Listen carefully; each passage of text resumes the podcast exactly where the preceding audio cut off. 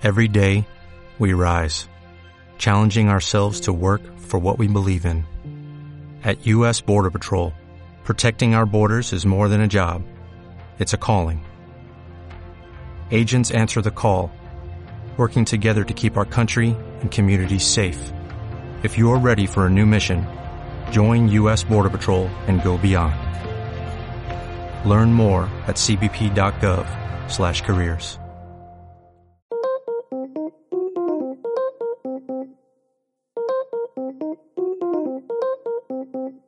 Hola, mi nombre es Karen Pinto, fundadora de Mujer Fascinante. Bienvenida a este proyecto de mujeres felices, libres, que inspiran, que se aman incondicionalmente, irreverentes, felices y con suficiente inteligencia emocional, así que disfrútalo.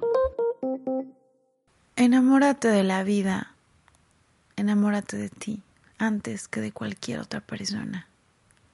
El proceso es sencillo. Seguramente te has enamorado infinidad de veces. No sé cuál sea tu proceso. Muchas veces pasa como que recuerdas a esa persona, la representas en tu mente más de 300 veces, te está viendo, sonríe y tu corazón se agita, tus manos empiezan a sudar y entonces dices, esto es amor o me estoy enamorando enamorarte de ti entonces va a ser un proceso completamente sencillo. Es como levantarte, verte en el espejo, echarte un bailecito, decirte qué guapo o qué guapa estoy, desearte lo mejor del mundo, porque eso es lo que haces cuando te enamoras.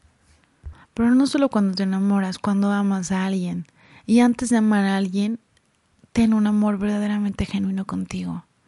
Lo hemos dicho en los podcasts anteriores, agradecer que estamos aquí, de paso, libres, felices, enteros y con esta disposición de poder vivir.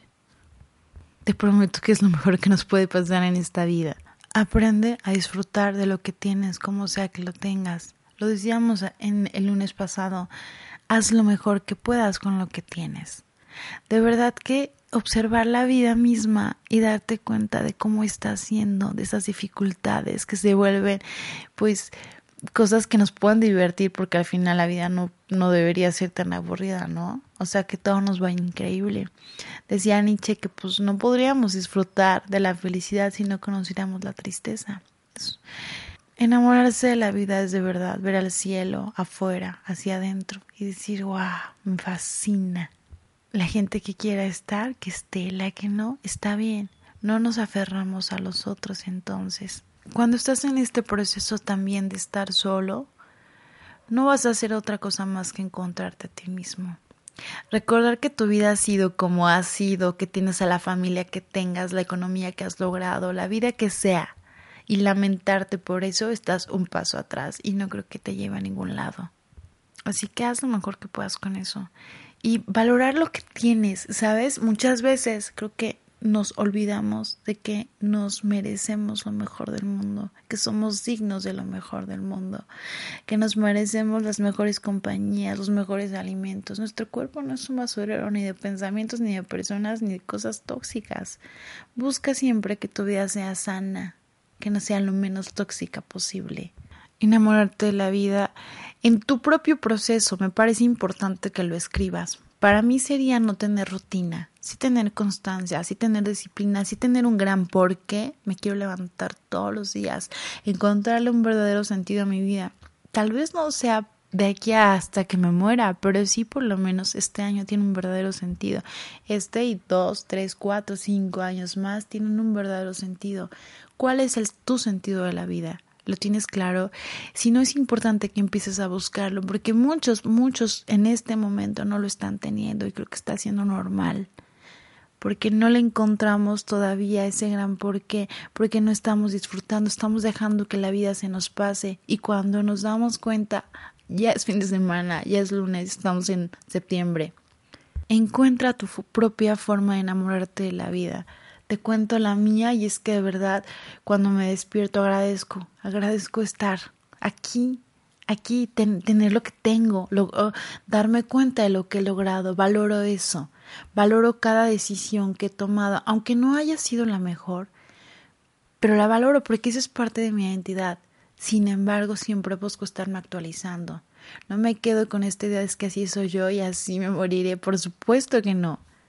El enamorarse de la vida misma y de ti está en tu mente. está en los ojos con los que te ves, con los que te observas, con los que eres juez y también con los ojos con los que ves la vida, eh, en donde sea que estés, ¿eh? Disfruta de lo que sea que tengas, hazlo mejor, porque solamente quejarse y lamentarse, pues no, no creo que nos lleve a ningún lado donde podamos, pues, volvernos como más exitosos, donde podamos crearnos o reinventarnos.